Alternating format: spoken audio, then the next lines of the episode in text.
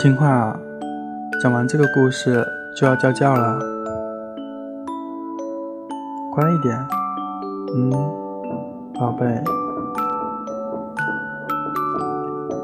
从前啊，有个可爱的小姑娘，谁见了都喜欢，但是最喜欢她的是她的外婆，简直是她要什么就给她什么。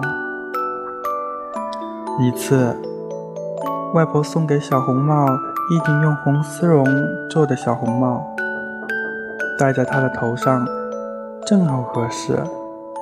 从此呀，小姑娘再也不愿意戴任何别的帽子了。于是，大家便叫她小红帽。